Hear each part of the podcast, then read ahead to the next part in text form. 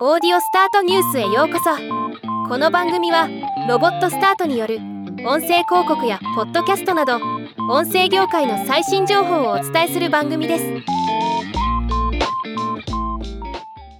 イギリスの放送と通信分野の独立規制機関オフコム英国情報通信庁が英国内でのニュース消費に関する調査結果を発表しました。今回はこの発表の中でポッドキャストに関する部分にフォーカスして紹介したいと思います。この調査はイギリスの16歳以上の成人4500人以上からの回答を集計したものになっています。英国でニュースに利用するプラットフォーム。全体を俯瞰するとテレビ。70%インターネットメディア。68%ラジオ。40%と続きました。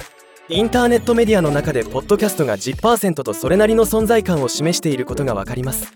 英国でニュースに利用するポッドキャストプラットフォーム。現在ポッドキャストでニュースを視聴している人に使っているプラットフォームを尋ねたところ YouTube39% Spotify 38% BBC サウンド28% Apple Podcast 19%と続きました。また過去3年間のトレンドを見ると YouTube と BBC サウンドが伸びていることが分かります。Spotify は昨年からは伸びていません。英国で若年層がニュースに利用するプラットフォーム。12歳から15歳がニュースを知る最も一般的な方法は家族との会話。68%テレビ。57%友人との会話。56%ソーシャルメディア。54%と続きました。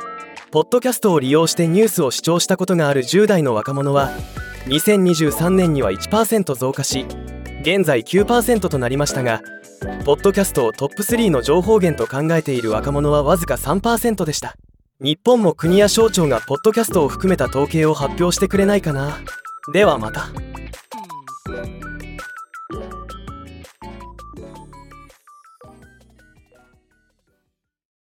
今回のニュースは以上です。もっと詳しい情報を知りたい場合「オーディオスタートニュース」で検索してみてください。